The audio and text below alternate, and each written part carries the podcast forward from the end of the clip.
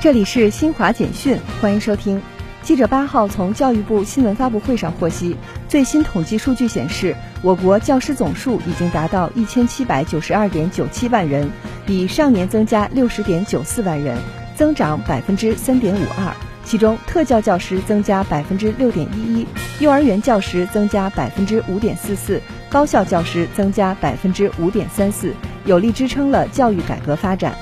日前，北京电力交易中心组织开展了全国绿色电力首次试点交易。宁夏新能源发电企业与上海科思创等多家企业达成了五年总量为十五点三亿千瓦时的绿色电力交易。此次宁夏与上海成交的省间交易，也成为全国首笔绿色电力交易。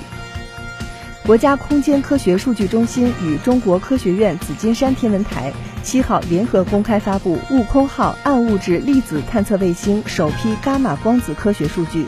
空间伽马射线观测作为人类认识宇宙的重要手段之一，在宇宙起源、暗物质探测等科学前沿问题的研究中发挥着积极作用。以上由新华社记者为您报道。